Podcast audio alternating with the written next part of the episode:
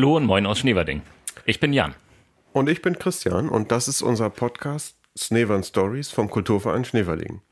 Bei uns gibt es Geschichten aus Schneverding, neu und modern erzählt, aufwendig recherchiert, tief ergründet, aus sämtlichen Perspektiven betrachtet. Wir wollen aufräumen mit Mythen, historisches aufbereiten, politisches kritisch reflektieren, umweltpolitische und historische Dinge verstehen, herausragende sportliche Leistungen besprechen, Kuriositäten aufdecken. Die thematische Bandbreite ist weit gefasst. Der Aufhänger bei all diesen Geschichten ist jedoch immer, dass Schneverding der Ort des Geschehens war oder ist. Ja, und unser normales Vorgehen ist ja, dass wir uns immer abwechseln und jeweils einer von uns der Experte für ein Thema ist und das vorstellt. Und so wollen wir jetzt auch weiterverfahren. Daher bin heute wieder ich dran und habe mir ein Thema ausgesucht.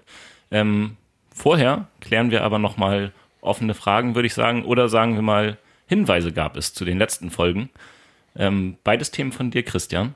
Äh, da haben wir jeweils Zuschriften zugekriegt. Vielleicht magst du da mal was zu sagen. Genau, äh, wir haben tatsächlich äh, vor kurzem einige wichtige Ergänzungen erhalten zu den beiden letzten Folgen, die wir gemacht haben. Und die äh, will ich dann mal als Nachtrag berichten. Also, zu unseren letzten beiden Themen, Soltau-Lüneburg-Abkommen und Club 67, haben uns zwei ausführliche E-Mails erreicht. Beide sind von Dieter Mürmann, der insbesondere zum Soltau-Lüneburg-Abkommen noch wertvolle Hinweise gegeben hat. Wie berichtet, war er Initiator der Bürgerinitiative zur Vermeidung der militärischen Belastung. Deshalb fangen wir mal mit diesem Thema an. Dieter Mörmann hat sehr klar herausgestellt, dass unser Landkreis der bundesweit am stärksten militärisch belastete Landkreis war. Wir waren Tag und Nacht Tieffluggebiet. Die Truppenübungsplätze Munster Nord, Munster Süd und Bergen mit einer Fläche von insgesamt 500 Quadratkilometern wurden dauernd genutzt. Dazu gab es Außenfeuerstellungen außerhalb der Truppenübungsplätze. Hier bei uns fanden die meisten Herbstmilitärübungen der NATO außerhalb der Übungsplätze statt. Zu all dem kamen die Übungen im Gebiet des Soltau-Lüneburg-Abkommens noch hinzu. Die Summe dieser militärischen Belastungen, also dass es sich hier um den bundesweit am stärksten militärisch beanspruchten Landkreis handelte, half der Bürgerinitiative in ihrer Argumentation gegen das Soltau-Lüneburg-Abkommen. Die britischen Truppen waren hier vor Ort nicht dauerhaft stationiert, sondern kamen und blieben in aller Regel nur für etwa jeweils zwei bis äh, drei Wochen zu ihren hier durchgeführten Manövern. Deshalb waren hier bei uns vor der Haustür nicht zum Beispiel auch die Familien der britischen Soldaten angesiedelt. Und insofern gab es vor Ort auch keine zusätzliche Kaufkraft. Jan, du hattest in der letzten Folge nachgefragt, ob etwas darüber bekannt ist, dass die britischen Soldaten zum Beispiel in Schneeverdinger Kneipen verkehrten, beziehungsweise ob man etwas über Zusammenstöße mit der Bevölkerung weiß. Dazu hat Dieter Mörmann etwas mitgeteilt, nämlich, dass es äh, nach den 1960er Jahren kaum noch Kneipenbesuche der Soldaten in Schneewerdingen gab. Aus seiner Kindheit sind ihm allerdings Kneipenbezeichnungen noch bekannt, die offenbar einen Bezug auf die Briten hatten. Als Beispiel sei genannt das Gasthaus zum blutigen Knochen oder das Café Hemdhoch. Die Schneewerdinger Zeitung hatte 1962 von der Zerstörung mehrerer Schaufensterscheiben, Wohnhausfensterscheiben, von Zäunen und Straßenlaternen sowie zwei PKWs und vom Einschlagen auf zwei Passanten berichtet. Das war wohl der Höhepunkt dieser Art von Ereignissen. Zur Bürgerinitiative selbst hat Dieter Mürmann noch folgende Hinweise gegeben. Der CDU tat damals ähm, weh, dass er selbst als SPD-Mitglied Initiator der BI war. Es gab Auseinandersetzungen, deren Höhepunkt der öffentliche Streit um die Grundsatzerklärung der BI am 13. März 1987 im mit 200 Menschen besetzten Bürgersaal der Freizeitbegegnungsstätte war. Diese Grundsatzerklärung sollte nämlich eigentlich Manifest heißen. Der Name Ernst Otto Bosselmann ist Dieter Mürmann noch wichtig zu nennen als einen der Aktiven in der Bürgerinitiative. Ähm, er hatte etliche Texte und Veröffentlichungen geschrieben und äh, durch seine Mitgliedschaft in der Bürgerunion war er ein Öffner in Richtung vieler eher konservativer Gruppen. Gegen die Bürgerinitiative wurde, wie von uns berichtet, mit dem Schaden für den Tourismus argumentiert. Das war aber nicht alles. Ein wesentliches Gegenargument war außerdem, dass die sogenannte Dienstgruppe ein sicherer Arbeitgeber für in der Spitze 140 Personen war. Diese Dienstgruppe, in der äh, deutsche Zivilangestellte der Briten tätig waren, beschäftigte sich mit der Instandsetzung und Reparatur von Schäden, die die britischen Soldaten außerhalb und innerhalb der roten Flächen verursachten. 140 Familien profitierten also insofern von diesen krisensicheren Arbeitsplätzen in der Dienstgruppe. Der Weg zur Aufhebung des Soltau-Lüneburg-Abkommens kommt Dieter Mörmann bei uns zu kurz. Es handelte sich immerhin um einen parlamentarischen Prozess zur Aufhebung eines völkerrechtlichen Abkommens. Dazu war ein Mehrheitsbeschluss des Bundestages notwendig und es brauchte eine Bundesregierung, die dies auch umsetzt und dafür Sorge trägt, dass das britische Parlament das genauso sieht und Haushaltsmittel zur Renaturierung bereitstellt. Und auch eine britische Regierung, die ihrerseits die britischen Parlamentsbeschlüsse Beschlüsse umsetzt. Dieter Mörmann macht die sehr berechtigte Anmerkung, parlamentarische Demokratie funktioniert nicht auf Knopfdruck. Noch im Jahr 1990 lehnte die damalige Koalition aus CDU, CSU und FDP im Bundestag die Aufhebung des Solter-Lüneburg-Abkommens ab. Dieter Mörmann ruft in diesem Zusammenhang ins Gedächtnis, dass es nach seiner Erinnerung am 27. März 1989 den ersten hier vor Ort initiierten Ostermarsch gab. Als weitere Informationsquelle zum Solter-Lüneburg-Abkommen kommen, kann das Heft 9 der Schneeferdinger Heimatblätter aus dem Jahr 1986 dienen. Eine Dokumentation von Barbara Kreie mit dem Titel Zeit des Erwachens, das Solter-Lüneburg-Abkommen und die Bürgerinitiative zur Verminderung der militärischen Belastung in der Heide e.V. Soweit die Ergänzung von Dieter Mürmann zum Solter-Lüneburg-Abkommen. Ähm, dazu weiß ich nicht, noch Anmerkung von dir, Jan, sonst würde ich zum nächsten Thema kommen. Nee, das war ja noch jede Menge. Also ähm, ja, fand ich auch sehr gut und sehr interessant. Hat mich auch sehr gefreut, dass wir das von ihm bekommen haben. Ja, tatsächlich. So ist es. Und daher wollen wir natürlich auch die zweiten Anmerkungen zur anderen Folge nicht unterschlagen. Genau, deshalb nun noch zu unserer Folge Club 67. Dazu ähm, hat äh, Dieter Mömmern uns nämlich eine weitere E-Mail geschrieben. Wir hatten von den Orten berichtet, an denen sich der Club 67 traf. Dazu gehörte das Café Blubberbacke. Ich erinnere mich, dass das ein Name war, der dich sehr amüsiert hat. Hat mich völlig äh, begeistert, ja. Und Dieter Möhrmann ergänzt dazu, es handelte sich um das Dressler-Stübchen, 1951 bis 52 erbaut von Otto und Irmgard Schepstadt ab 1958 von Irmgard Schepstadt als Inhaberin betrieben, die 1965 verstorben ist. Es gab weitere Besitzer danach. Dieter Möhrmann nennt die Namen Brandt und Krüger. Das Café hatte eine Kupfertanzfläche. 1974 wurde das Gebäude verkauft und anschließend als Privathaus genutzt. Nach Erinnerung von Dieter Möhrmann gab es keine Nutzung als Bordell wie ich ja so gerüchteweise aufgeschnappt und irgendwie berichtet hatte. Der Name Blubberbacke geht wohl auf den Erbauer Otto Schepster zurück, der im Gesicht eine Kriegsverletzung hatte.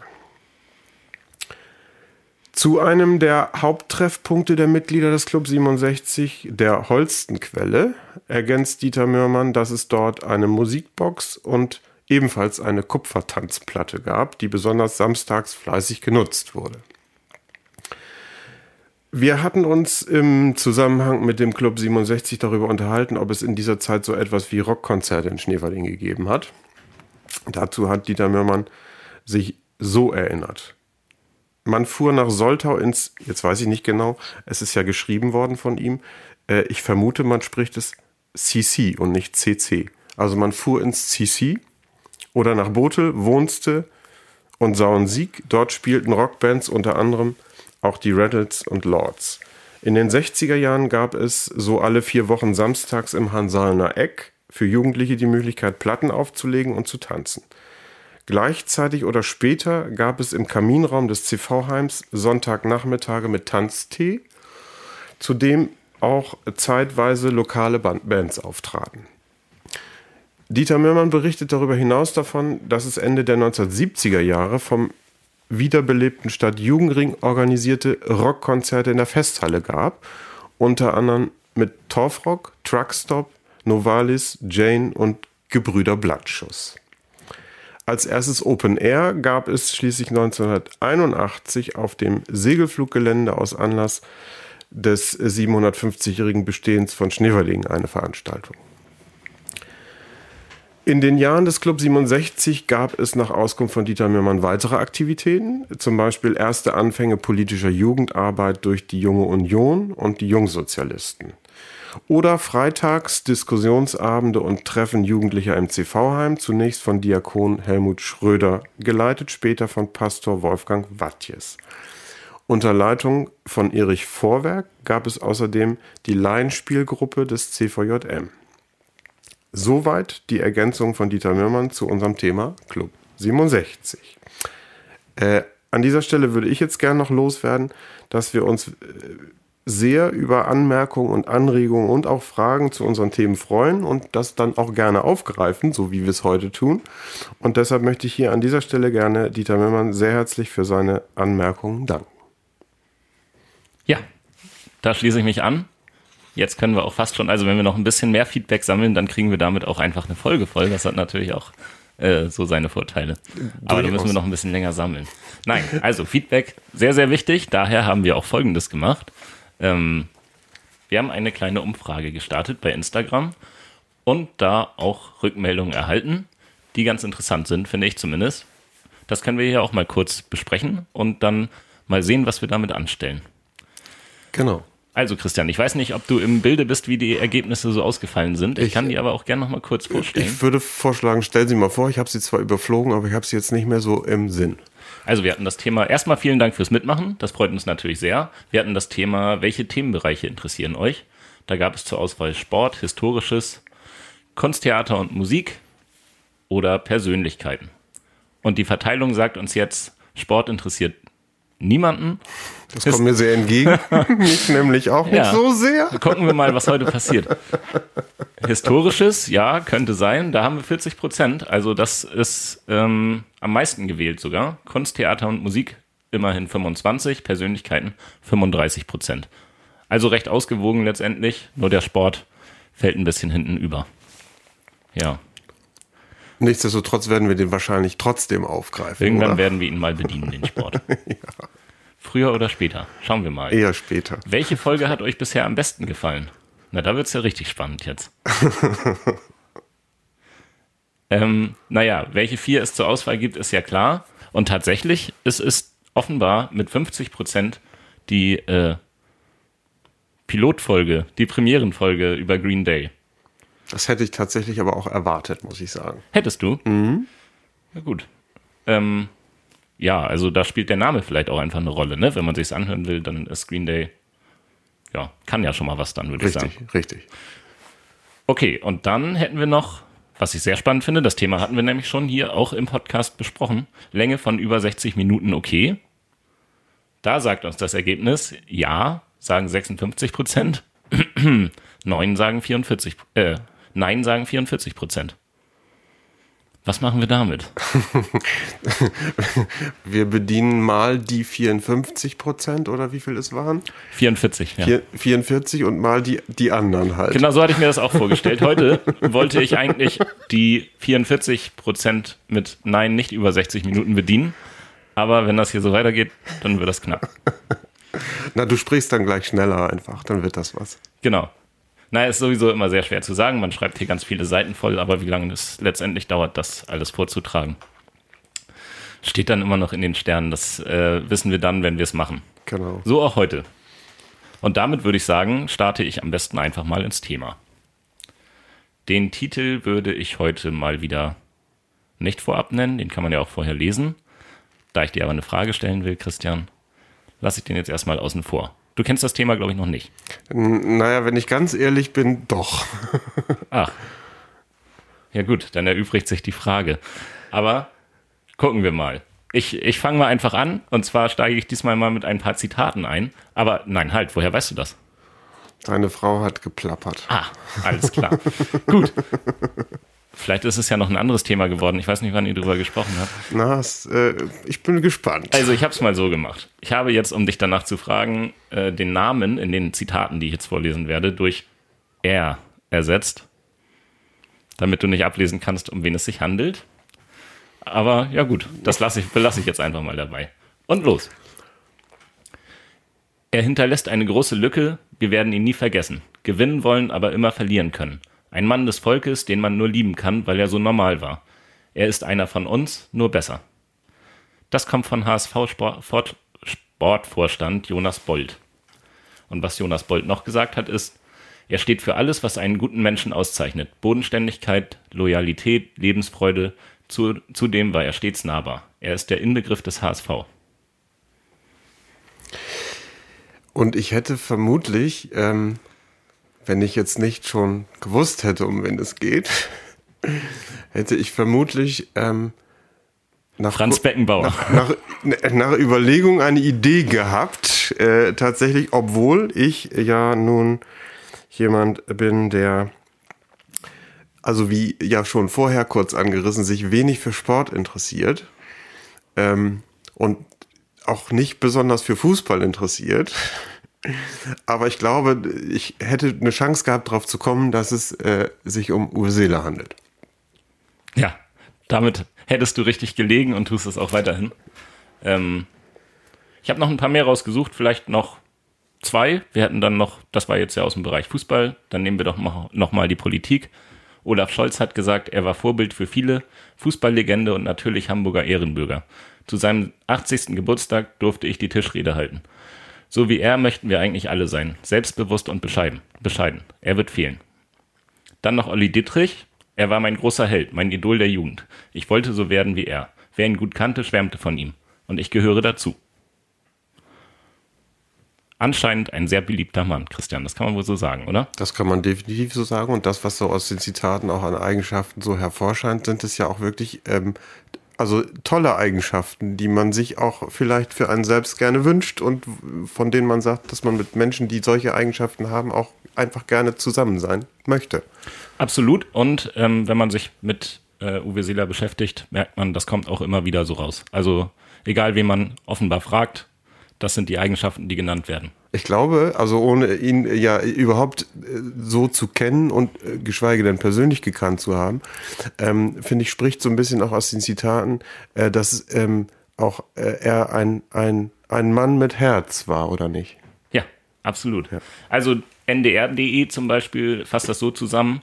In einer Welt, die zusehends aus den Fugen gerät, war Uwe Seeler weit über den Fußball hinaus ein Anker der Beständigkeit und Verlässlichkeit. Fand ich auch eine schöne Zusammenfassung ja. des Ganzen. Ja, ich dachte erst, vielleicht rätst du, ich hätte gesagt, ähm, vor kurzem verstorben, gab eine große Trauerfeier, vielleicht rätst du die, rätst du die Queen. Aber da war, dann, war schon zu viel Fußball hier mit drin. Naja, gut, ähm, kurz zu Uwe Seeler. Geboren ist er am 5. November 1936 in Hamburg und sein Todestag war in diesem Jahr der 21. Juli. Ähm, und er ist damit 85 Jahre alt geworden. Trauerfeier hat im Volksparkstadion stattgefunden mit 5000 Besuchern. Ähm, und davon waren 1000 Gäste geladen. Wir haben ja jetzt schon festgestellt, dass Seela als ziemlich bodenständig galt. Ähm, und das wollte er offenbar auch sein, denn er selber hat gesagt, das Schönste auf der Welt ist es, normal zu sein. Ich bin stinknormal und das gefällt mir. Genau. So, wie schlagen wir jetzt aber die Brücke nach Schneverdingen? Und auch da wirst du sicherlich schon eine Ahnung haben, Christian, wie ich dich kenne. ähm, ich könnte jetzt wieder mit dem zweiten Schritt vor dem ersten anfangen. Ähm, aber ich warte noch mal ab, was du so berichtest. Von daher unterlasse ich das jetzt und sage, ähm, es gibt ähm, einen Radweg, äh, der den Namen Uwe Seeler Radweg trägt, der ich glaube, ursprünglich zwischen den Ortschaften Lünzen und Grauen verlief und inzwischen, glaube ich, noch weitergeht. Ähm, ja, aber insofern, da scheint die Verbindung zu sein. So ist es und genau das ist das Thema. So, da haben wir es. Der Uwe Seeler Radweg geht von Lünzen nach Grauen, beziehungsweise Grauen nach Lünzen. Ja. Ähm, die Einweihung dieses Radwegs ähm, hat am 4. Juni 1997 auf dem Jagdhof von Jürgen und Christel Böhling in Grauen stattgefunden und da war jede Menge Prominenz vor Ort. Natürlich Uwe Seeler selbst, aber auch Manfred Kals, Bernd Gersdorf, Max Lorenz, alle. Christian? Sportler wahrscheinlich, sagt mir kein einziger Name was. Fußballer, genau. Willi Holldorf, der vielleicht, andere Sportart. Könnte schon mal irgendwie irgendwo geklingelt haben, ja. 1964 Zehnkampf-Olympiasieger in Tokio. Okay.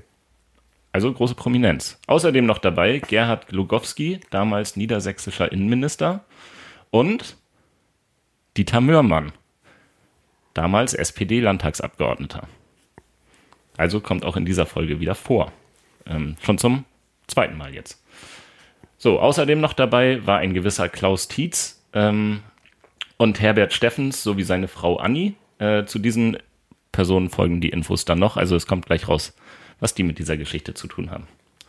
Auf jeden Fall äh, sind Glogowski, der Innenminister und Seeler ein Stück auf dem neuen Radweg geradelt und zum in Grauen zum Dorfgemeinschaftshaus gefahren und wurden dabei von zahlreichen Personenschützern bewacht.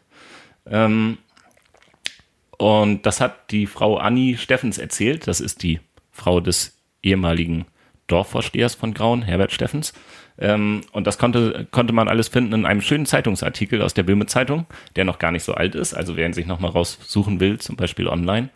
Geschrieben von Reinhard Vorwerk. Ähm, der Artikel heißt Der Name wird immer bleiben und ist zu finden in der Böhme Zeitung vom 6. August 2022. Das war auch nochmal zum Anlass ähm, des Todes von Uwe Seeler. Gab es dann nochmal das Thema Radweg. Genau. Aber jetzt ist natürlich die Frage, was ist die Geschichte hinter diesem Radweg? Warum wurde der nach Uwe Seeler benannt? Vorher gab es an dieser Stelle gar keinen Radweg, also zwischen Lünzen und Grauen war einfach nur Straße. Und das war, wie man sich vorstellen kann, recht gefährlich. Und an dieser Stelle gab es dann auch einige Unfälle mit Radfahrern, auch leider einen mit tödlichem Ausgang. Und eine besonders große Gefahr gab es natürlich für Kinder, die aus Grauen nach Lünzen oder andersrum wollten. Vor allem aber ist es so, dass die Kinder aus Grauen ähm, nach Lünzen zur Kita und zur Schule fahren. Also wenn sie mit dem Fahrrad fahren, ist es denkbar ungünstig, dass da kein Fahrradweg ist. Also die beiden Ortschaften gehören zu unterschiedlichen Kommunen. Lünzen zu Schneverdingen, Grauen gehört zu Neunkirchen, Dennoch fahren die Kinder dorthin zur Schule und zum Kindergarten. Genau, außerdem gibt es auch noch den SV Fersetal in Lünzen und falls jetzt jemand aus Grauen dort Fußball spielt, muss er den Weg auch auf sich nehmen. Also es macht durchaus Sinn, an dieser Stelle mal einen Radweg zu bauen. So, und dass dieser Radweg nach Uwe Seeler benannt wurde, könnte man jetzt ja denken, ist einfach nur die Ehrung einer Person. Das gibt es ja häufiger auch, dass eine Straße nach jemandem benannt wird. Aber so war es hier nicht, denn Uwe Seeler hat sich ganz maßgeblich dafür eingesetzt, dass dieser Radweg überhaupt gebaut wird. Wie kam es jetzt dazu? Und das ist so, dass der ähm, Herr, den ich vorhin schon erwähnt hatte, Klaus Tietz, ähm, in Grauen lebte und ein Freund Seelers war. Die beiden haben sich nämlich kennengelernt, weil sie beide viel unterwegs waren. Tietz war in der Bierbranche tätig und Seeler seinerzeit ähm, als Adidas-Vertreter. Und so sind beide viel durchs Land gefahren und äh, Sela konnte man lesen, zum Beispiel hat im Jahr teilweise 40.000 Kilometer zurückgelegt, um seinem Vertreterjob nachzugehen. Ja, äh, unter anderem war dabei übrigens auch häufiger mal im Schuhhaus Dening in Schneverdingen, was ich bis dato auch noch nicht gewusst habe. Hast du davon schon mal nee, was gehört, Christian? Das habe ich, höre ich jetzt auch zum ersten Mal, ja. Ja, da möchte ich nachher auch noch kurz drauf eingehen. Äh, habe ich auch erst während der Recherche dann erfahren. Vorher wusste ich das noch nicht. Naja, Tietz war es auf jeden Fall der Anliegen, dass hier ein Radweg gebaut wird. Ähm, also hat er Uwe Seeler und seine Männerrunde in die Heide eingeladen äh, auf eine Kutschfahrt, bei der dann gezeigt wurde, wie die Situation vor Ort ist. Äh, diese Männerrunde, die nennt sich Schneeforscher e.V. Und woher kommt der Name? Vielleicht magst du mal raten, Christian, wie das zustande kommen könnte. Schneeforscher. Schneeforscher? Habe ich richtig verstanden? Ja. Schneeforscher. Hm. Hm. Nee. Ja, es ist auch nicht allzu naheliegend. Fällt mir also, nicht so ein. Äh, die Herren, zu denen unter anderem auch äh, Franz Beckenbauer zum Beispiel gehörte oder eben schon genannter Willi Holdorf, ähm, haben sich regelmäßig zum Skifahren getroffen. Aber natürlich nicht nur das, sondern äh, sie haben sich natürlich auch sozial engagiert in dieser Gruppe. Und Teil dieser Gruppe war auch Gerhard Lugowski, der Innenminister und spätere Ministerpräsident in Niedersachsen. Ähm, ja, und der hat es dann später, wie Herbert Steffens, der ehemalige Ortsvorsteher von Graun, sagt, in Hannover in Gang gebracht. Und letztendlich haben so also dieser Ausflug von Seeler äh, und sein Drängen Wirkung gezeigt. Ähm, weil vorher hat's ja, hat es offenbar trotz vieler Nachfragen nie geklappt mit einem Radweg. Ähm, Seeler konnte da anscheinend dann doch einiges bewirken. Im Zeitungsartikel, den ich eben genannt habe, wird auch Dieter Mörmann zitiert. Also er kommt nochmal zu Wort hier quasi über unseren Podcast, auch schön. Ähm, der sagte nämlich dazu, ich war da ziemlich unter Druck. Gustav Isernhagen, der damals äh, CDU-Landtagsabgeordneter war, hatte no 1986 den Radweg bis Lünzen hingekriegt und ich hatte ja 1994 erstmals den Wahlkreis Soltau gewonnen. Also war es letztendlich auch für ihn gut, dass mit Seelers Hilfe das Ganze dann geklappt hat, könnte man wohl sagen. Falls er dazu mehr weiß, noch zu dem ganzen Thema, freuen wir uns natürlich auch hier wieder über Feedback. Was ganz genau den Ausschlag zu dem Ganzen gegeben hat, lässt sich heute aber dann natürlich nicht mehr sagen. Also ob es jetzt ähm, Klukowski war, Seeler, alle zusammen. Äh, auf jeden Fall hat es am Ende irgendwie geklappt. Und darüber freue, ich, äh, freue auch ich mich übrigens, weil ich ja in Lünzen wohne. Und hin und wieder doch auch mal, wenn ich nicht Richtung Schneewalding fahre, dann benutze ich auch doch mal diesen Radweg. Du auch mal, Christian. Bist du da schon mal lang gefahren? Ich, äh, äh, hm, ja, ich glaube, ich bin da schon einmal lang gefahren. Doch, ich habe den, glaube ich, auch schon benutzt. Aber mich ähm, äh, interessiert, also ich habe äh, gerade so eine Frage im Kopf hin und her bewegt, ähm, weil es ja auch in der Zeit, also wenn ich das jetzt richtig verstanden habe, irgendwie äh, 97 oder sowas war die Einweihung, hast du gesagt? Mhm. Ähm, in dieser Zeit ja mehrere Ortschaften von Schneverding gab, die noch keine Radwegeverbindungen hatten. Warum? Äh, und äh, meines, meiner Erinnerung nach zum Beispiel auch, ähm, auch auf anderen Strecken sozusagen Unfälle passiert sind. Ähm, warum gerade dieser Abschnitt äh, Lünzen-Grauen da so besonderes sozusagen äh, Interesse offensichtlich, ja, habe ich doch verstanden, durch den Ortsvorsteher von Grauen und die, und die äh, Bekanntschaft von Herrn Tietz, der in Grauen äh, ansässig war, ähm, Zu mit Uwe Seeler. Okay, alles klar. Mhm. Genau, also wie gesagt, man kann das nicht fest sagen, daran lag es, aber mhm. ähm, sowas könnte ja sicherlich dabei helfen. Ja. Und da der Radweg später ja auch nach Uwe Seeler benannt wurde, hatte es sicherlich, hatte er sicherlich einen Einfluss darauf. Ja. Genau, also du bist den Radweg schon mal gefahren, bestimmt. Mhm. Ja, ich habe natürlich auch ein paar äh, Infos zum Radweg an sich rausgesucht. Ähm, da war aber nicht allzu viel zu holen. Es gibt offenbar eine Seite, die nennt sich Wiki Voyage und da gibt es unter anderem Infos zu Radwegen. Da findet man, dass es ein gut zwei Kilometer langer Abschnitt des Fahrradthemenweges Niedersächsische Mühlenstraße ist. Und dann geht's weiter. Ausschilderung. Es liegen keine Informationen vor. Steigung, weitgehend eben, Wegzustand, Radverkehrsanlage an überörtlicher Straße, Oberfläche unbekannt. Kann ich aber gar nicht sagen, weil ich bin ja schon öfter lang gefahren. Oberfläche ist nicht unbekannt, ist Asphalt und ist wunderbar, würde ich sagen. Also der Radweg ist gut erhalten, kann man gut mal langfahren. Geht ein bisschen steil nach Grauen hoch. Dann kannst du ja diese Information mal bei Wikivoyage ergänzen. Ja, wenn da jeder eintragen darf, dann sollte ich das vielleicht mal tun. Verkehrsbelastung komplett verkehrsfrei, kann ich so zustimmen. Geeignetes Fahrrad, Alltagsrad ist ausreichend. Kann ich auch zustimmen. Familieneignung ja. Und Inliner-Eignung finde ich auch noch eine interessante Kategorie. Es liegen keine Informationen vor. Aber auch hier für alle Inliner-Fahrer, da kann man ruhig mal langfahren. Bist du Inliner-Fahrer? Ich bin nicht, ich bin kein Inliner-Fahrer. Okay. Du denn, Christian? Nein. Auch nicht. Nein.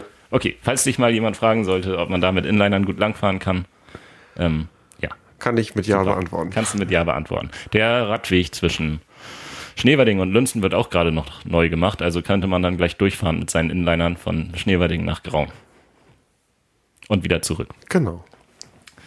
So, genau, genug zum Radweg. Ähm, ich wollte es jetzt nicht ganz normal biografisch machen bei Uwe Seeler, also einmal seine Biografie runterrattern, weil das ist, denke ich, vielen ist vieles bekannt und außerdem ist das ja auch leicht verfügbar. Also wer sich genau über Uwe Seeler informieren möchte, der kann sich das auch, diese Informationen ziemlich schnell beschaffen. Deswegen nur ein paar Eckdaten und dann habe ich mir gedacht, könnte man mal zeigen, was er alles so erreicht hat. Wir hatten ja das Thema Bodenständigkeit, was er alles so erreicht hat, aber wie bodenständig er eben tatsächlich auf der anderen Seite war, weil das finde ich tatsächlich interessant, weil irgendwo kommt ja dieses Bild her, das es von ihm gibt und das kann man auch ganz gut anhand dessen nachvollziehen. Also erstmal generell. Er war seit der Jugend äh, beim HSV. Von 1946 äh, bis 53 war er in der Jugend des Hamburger SV. Ab 53 bis 72 dann als Profispieler. In seiner aktiven Zeit galt er als einer der besten Mittelstürmer der Welt und er gilt zudem als größter HSVer aller Zeiten.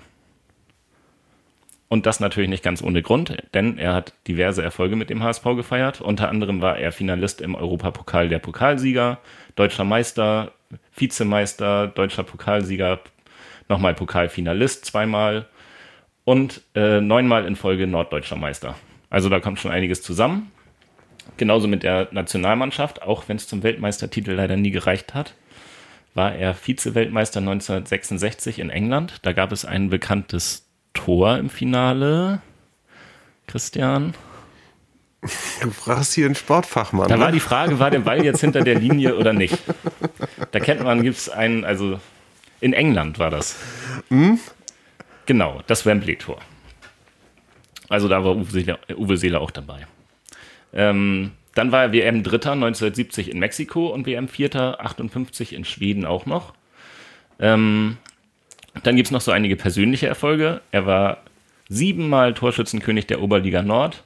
Er war der erste Torschützenkönig der neu gegründeten Bundesliga 1963-64 mit 30 Toren.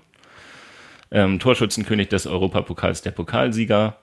Ähm, wurde mehrfach als Weltklasse in der Rangliste des deutschen Fußballs eingestuft. Und ähm, im DFB-Pokal war auch noch öfter Torschützenkönig. Also fußballerisch konnte man ihm da wohl konnte man ihm wenig vormachen, würde ich jetzt mal behaupten. Das kann man auch vielleicht als nicht Fußball interessierter Christian aus diesen Zahlen, denke ich, ablesen. Äh, durchaus. Also zusammengefasst würde ich mal sagen, er hat eine Menge Dinger reingemacht, ne? Ja, genau. So kann man das auf jeden Fall zusammenfassen. äh, er hat eine Menge Dinger reingemacht. Also viele, also ich glaube, über 450 Spiele und aber auch über 400 Tore. Die muss man erstmal machen. Guter Schnitt, würde ich sagen, ne? Genau. Auch als Nicht-Fußball-Kenner. Ja. So. Ähm, und für seine sportlichen Leistungen, aber auch darüber hinaus hat er einige Auszeichnungen bekommen. Ähm, er war mehrfach deutscher Fußballer des Jahres, ähm, wurde in Welt- und Europa-Auswahlmannschaften berufen, hat das silberne Lorbeerblatt als Mannschaftskapitän ähm, stellvertretend für die deutsche Fußballnationalmannschaft bekommen, 1966. Ähm, aber auch das große Bundesverdienstkreuz und das als erster Sportler. Ein Bambi ähm, er war Ehrenspielführer der deutschen Nationalmannschaft, Ehrenschleusenwärter in Hamburg, Ehrenkapitän des Hamburger Hafens, mhm. dann Hamburger Ehrenbürger, ähm, Ehrenkommissar der Polizei Hamburg, also offenbar in allen Bereichen beliebt und anerkannt. Ähm, Ehrenkapitän der Rigmar Rigmars, ähm, Sportbild Award für das Lebenswerk hat er noch bekommen, wurde in die erste Elf der Hall of Fame des deutschen Fußballs äh, vom Deutschen Fußballmuseum aufgenommen. Also man kann das die Liste fast unendlich fortführen. Viele, viele Auszeichnungen, auch wie gesagt über den Fußball hinaus. Ähm, spricht für den Herrn, dass er bei vielen Leuten gut ankam. Das hört sich so an, auf jeden Fall. Genau. Hat, kurze Nachfrage. Ähm, du hattest eben mit aufgezählt, das silberne Lorbeerblatt. Was ist das genau? Weißt du das? Das silberne Lorbeerblatt, genau. Ähm, das hat er erhalten als Mannschaftskapitän für die deutsche Fußballnationalmannschaft. Was genau es ist, ich hatte das jetzt mit diesem Mannschaftsgedanken äh, in Verbindung gebracht und mhm. mit dem Sport. Aber ich glaube, das müssen wir bis zur nächsten Folge mal klären. Danke für diesen Hinweis. Da haben wir wieder einen Auftrag. Wird, wird gleich notiert. genau. Ähm, Jetzt kommen wir zum Thema Bodenständiges, habe ich es jetzt einfach mal genannt. Ähm, da geht es natürlich auch wieder mit dem Fußball los. Ähm, mit neun ist er nämlich im Jahr 1946 HSV-Mitglied Nummer 1225 geworden, was er dann ja offenbar sehr, sehr lange war. Ähm, und er hat mit Ausnahme von zwei Tagen äh, seine gesamte Karriere lang für den HSV gespielt. Hier habe ich jetzt auch nochmal die genauen Zahlen. 581 Spiele, also es waren doch nochmal deutlich mehr als 450. Und dabei hat er 491 Tore und 36 erzielt und 36 Vorlagen gegeben. Auch da würde ich wieder sagen, als nicht Fußballinteressierter, äh, trotzdem. Beeindruckend. Ich, ja. Ähm, Thema Fairness. Nur eine, also früher war es ein Feldverweis, dann ab 1970 hieß es rote Karte, hat er nur ein einziges Mal erhalten. In einer langen Karriere. Und was ihn besonders beliebt machte, auch in Hamburg, ist, dass er ein aufsehenerregendes Angebot abgelehnt hat. Und zwar wollte ihn damals Inter Mailand locken, 1961, für eine sehr, da, damals sehr, sehr hohe Summe von 1,2 Millionen D-Mark. Hat er aber nicht gemacht, ist in Hamburg geblieben. Dazu hat er später gesagt, ich habe es keine Sekunde bereut, in Hamburg zu bleiben. Es war nach der Eheschließung mit Ilka die beste Entscheidung meines Lebens. Dazu zu bewegen, in Hamburg zu bleiben, äh, hat auch versucht sein Freund Adi Dassler von Adidas, ähm, der Seele angeboten hat, dass er die Adidas-Vertretung für Norddeutschland übernimmt. Ähm, ja, und somit wollte er ihn eben an die Stadt weiterbinden.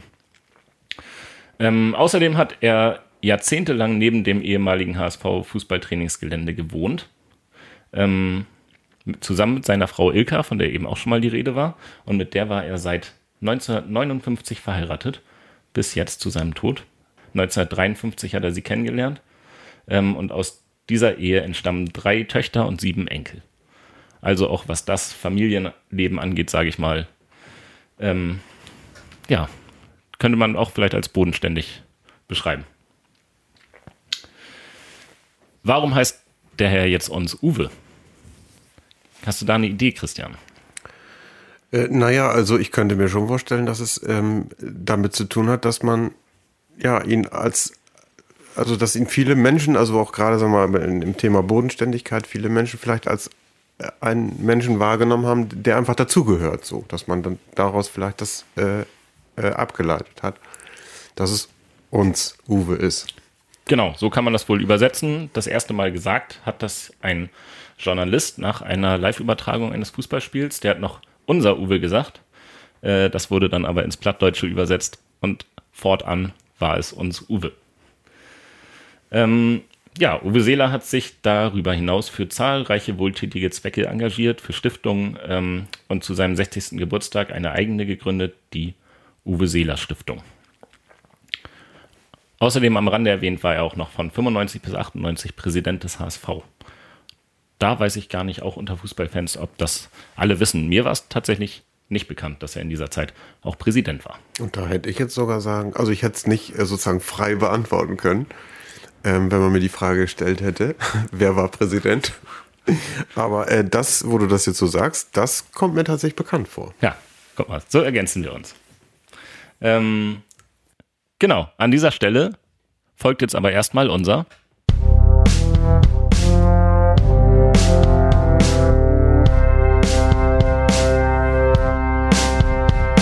Veranstaltungstipp. Ich habe mir dieses Mal für unseren Veranstaltungstipp ein Konzert ausgesucht aus der Reihe Snevan Live. Ähm, präsentiert von Nico Baker und zwar ist das Abi Wallenstein und Blues Culture am 15. Dezember im M1. 20 Uhr geht's los. Ich kann das Ganze nur empfehlen. Habe ich auch schon, ich glaube sogar schon zweimal live gesehen. Ähm, Blues Culture heißt Martin Röttger, ähm, macht den Rhythmus und Steve Baker ist an der Harp und Abi Wallenstein dürfte, glaube ich, auch vielen ein Begriff sein. Und äh, guter Blues hat ja hier in der Stadt, glaube ich, auch eine gewisse Tradition. Von daher immerhin da, würde ich sagen.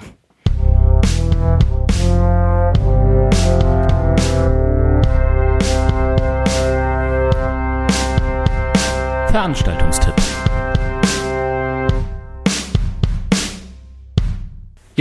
Damit weiter im Text. Wir haben äh, die kurze Pause hier äh, in den Jingles schon mal genutzt, um festzustellen, dass wir diesmal vielleicht schaffen, unter der Stunde zu bleiben. mal sehen, wo wir am Ende rauskommen. Ich bin da gerade ganz optimistisch. Um den, ich glaube, 44 Prozent, die dafür gestimmt haben, ja. einen großen Gefallen zu tun. Genau. Ähm, es geht weiter mit Verbindungen zu Schneverding von Uwe Seeler. Das ist nämlich nicht die einzige dieser, dieser Radweg, sondern eine habe ich vorhin schon mal kurz angesprochen. Und zwar war er als Adidas-Vertreter in den 70er und 80er Jahren regelmäßig beim Schuhhaus Dening. Und da, ich habe heute kein Interview mitgebracht, aber doch mal beim Schuhhaus Dening angerufen und nachgefragt. Ähm, und Marion Dening befragt, wie es dann damals so war mit Uwe Seeler und ob das überhaupt stimmt, weil ich hatte es nur gehört. Ähm, konnte sie mir aber direkt bestätigen. Ähm, er war da und dann auch noch Max Lorenz, ein sehr guter Freund von Seeler, hatten wir auch schon einmal gehört heute den Namen, war Spieler bei Werder Bremen. Genau. Und Seeler oder die beiden waren etwa zweimal im Jahr hier vor Ort in Schneverding und haben dann das Schuhhaus Dening als Vertreter besucht.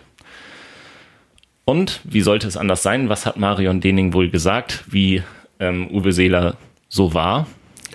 Bodenständig. Genau ein Wort, was sie direkt gesagt hat. Immer offen, ehrlich und bodenständig. Das findet man heute nicht mehr so oft. Das waren ihre Worte zu Uwe Seeler.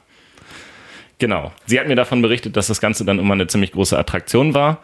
Es stand dann vorher fest, dass Uwe Seeler vorbeikommt und dann standen die Kinder schon Schlange vor dem Schuhhaus, um sich Autogramme zu holen. Ähm, während des Telefonats stand ähm, Björn Dening dann auch noch direkt daneben und hat erzählt, dass er damals ein Portemonnaie geschenkt bekommen hat von Uwe Seeler. Hat er nochmal schnell reingerufen. Das fand ich auch sehr spannend. Ähm, und die Familie Dening war auch ab und zu zu Gast im Adidas Showroom in Bad Segeberg bei Uwe Seeler und Max Lorenz. Genau. Das ist die weitere Verbindung äh, zur Stadt Schneverdingen, die es hier noch gibt. Ähm, und seine Beliebtheit macht sich hier auch bemerkbar, wenn man jetzt mal beim Radweg vorbeifährt. Hast du das in letzter Zeit mal gemacht und ist dir irgendwas da aufgefallen, Christian? Nee, äh, tatsächlich nicht so in letzter Zeit. Nee. Wenn man das tut, äh, ist sowohl in Dünsten als auch in Grauen so, dass man dann ähm, schwarz, weiß und blau an den Schildern des äh, Fahrradweges erkennt, die Farben des HSV und zum Beispiel äh, die Aufschrift Danke und Erinnerung an Uwe Seeler. Was ich sehr schön finde, das ist nämlich ähm, ja, mit seinem Tod in diesem Jahr dort angebracht worden von offenbar unbekannten Personen. Ich konnte zumindest nicht rausfinden, wer es jetzt da angebracht hat. Ähm, aber da wird Uwe Seeler noch einmal geehrt. Sowohl in Lünzen als auch in Grauen. Finde ich sehr schön. Und seine Geschichte mit dem Radweg ist hier auch noch nicht zu Ende, denn er ist 2007 sogar nochmal wiedergekommen. Die Grauner wollten ihm nämlich danken mit einem großen Fest und dann hat er glatt wieder prominente Unterstützung mitgebracht. Dieses Mal Rudi Altig. Welche Sportart? Radfahren. Ja, Christian. ja. Hast du jetzt einfach geraten oder nee, war das wusste ich das, zufällig. Ja, sehr gut. Äh, Ex-Fahrradweltmeister. Ja, und mit dem zusammen hat Seeler dann den ersten Spatenstich für die Verlängerung des Radweges ähm, gesetzt. Was macht man mit einem Spatenstich? Setzt man den? Du, finde, aus, du bist doch in der Baubranche. Ich finde, man kann den setzen oder machen einfach. Machen, genau. Also einen Spatenstich haben sie gemacht. Und äh, dann wurde der Radweg verlängert. Und zwar 900 Meter, Meter bis zur Kreisgrenze Rothenburg. Und dann geht es nahtlos über äh, auf den Weg nach Hemsling. Auch eine schöne Strecke. Da könnte man sogar mit seinen Inlinern auch nochmal weiterfahren, wenn man das möchte. genau. Ähm, aus, dem, aus der Böhme-Zeitung, aus dem Artikel, den ich dazu rausgesucht hatte, möchte ich noch eine Stelle einmal vortragen, die ich noch ganz schön fand zu Uwe Seeler. Und natürlich auch als Erklärung dazu, wie das mit dem Radweg denn wohl so war. Selbstverständlich wurde der Bau mit landes- und kommunalen Mitteln ermöglicht, dennoch sei Seelers Beitrag dazu unbestritten.